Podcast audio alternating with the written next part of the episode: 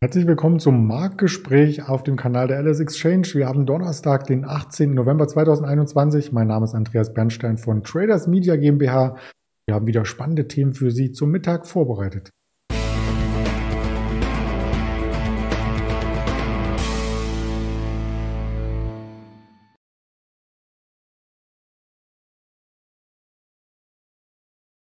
Wir blicken natürlich auf den DAX zum Mittag. Der hat seine Rekordfahrt fortgesetzt, aber nicht unter Volldampf, sondern so ein bisschen ruhiger, möchte ich meinen. Deswegen schauen wir auch auf einige Aktien, wo mehr Bewegung ist, auf eine Biontech, auf eine Visa, auf eine Home24.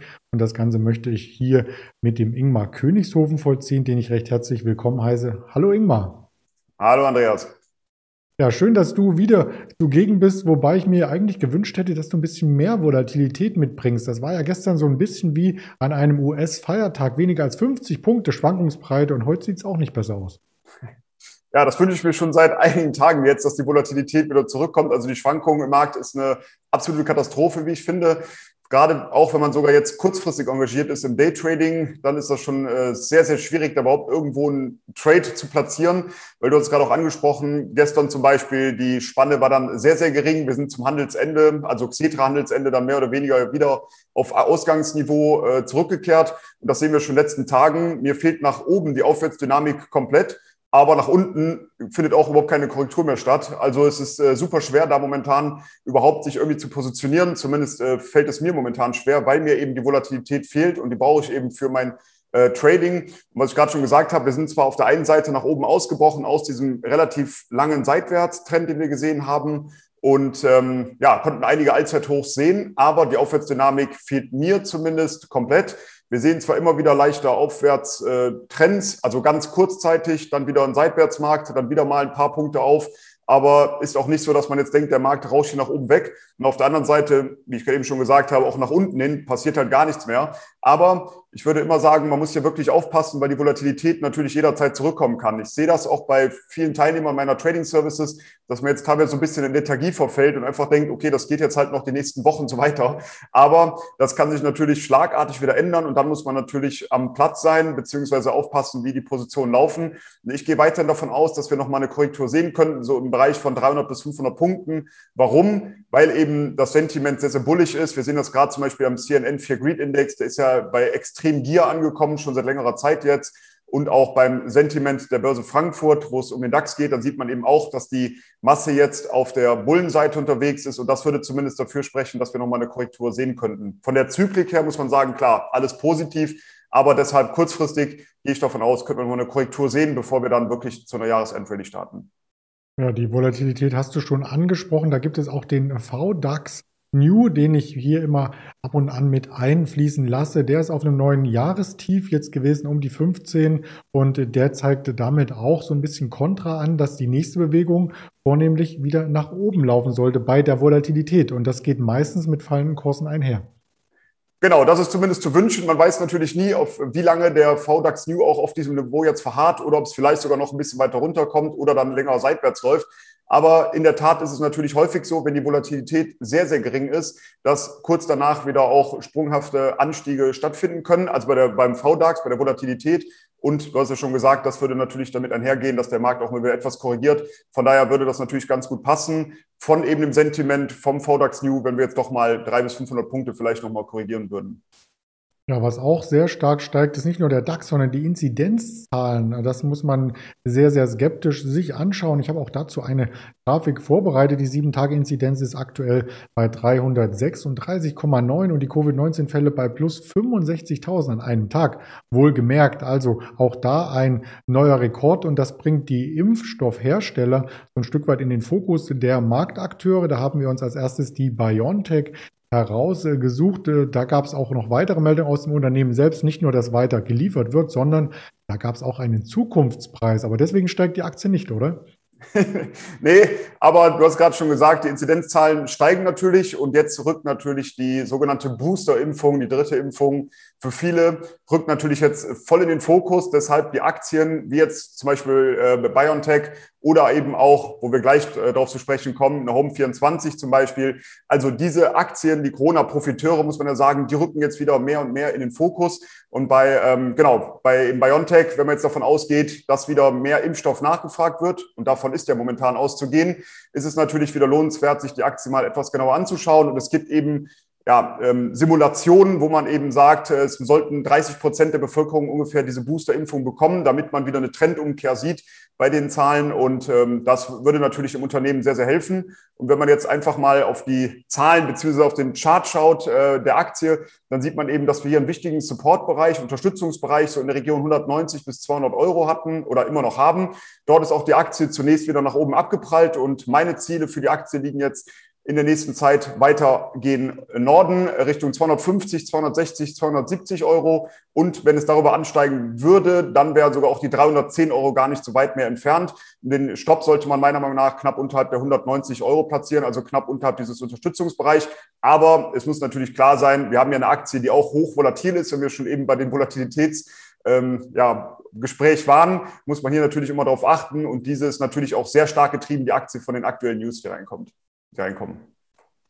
Genau, und du hast es auch schon angedeutet, äh, was es hier für weitere äh, Corona-Gewinner, wenn man das Wort überhaupt äh, nennen darf, ich, ich habe es in Anführungsstriche gesetzt, gibt. Wir sprachen am Dienstag mit dem Daniel Saurens über eine Westwing und äh, heute sprechen wir über eine Home 24, die übrigens auch jetzt von den Shortsellern gar nicht mehr so in den Fokus genommen wird, denn diese Meldung, die kommt auch am Kapitalmarkt positiv an.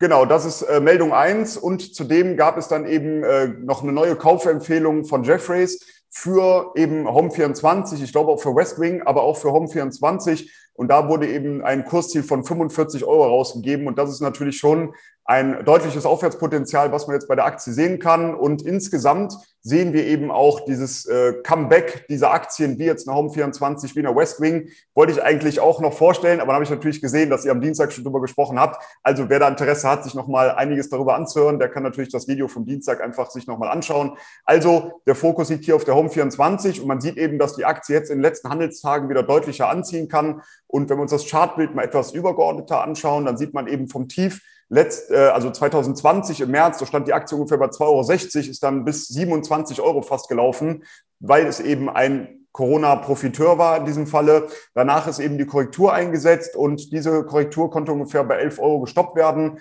Und jetzt haben wir eben einen Widerstand. Dieser ist so im Bereich um 14 Euro. Wenn dieser nachhaltig überwunden wird, dann gehe ich davon aus, dass die Aktie relativ schnell Richtung 16, 18 und 21 Euro ansteigen könnte.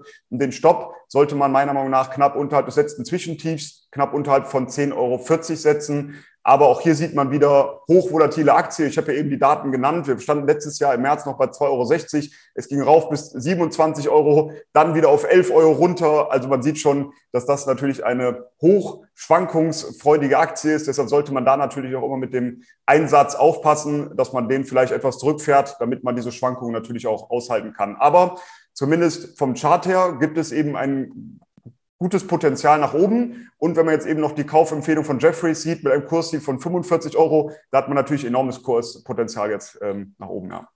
Das stimmt, wobei ich mich hier immer frage, klar, es gibt mehr Nachfrage, wenn wieder auch mehr Homeoffice und wenn die Pandemie ähm, zulegt, aber auf der anderen Seite bleiben doch die Lieferengpässe auch in dem Bereich bestehen, oder?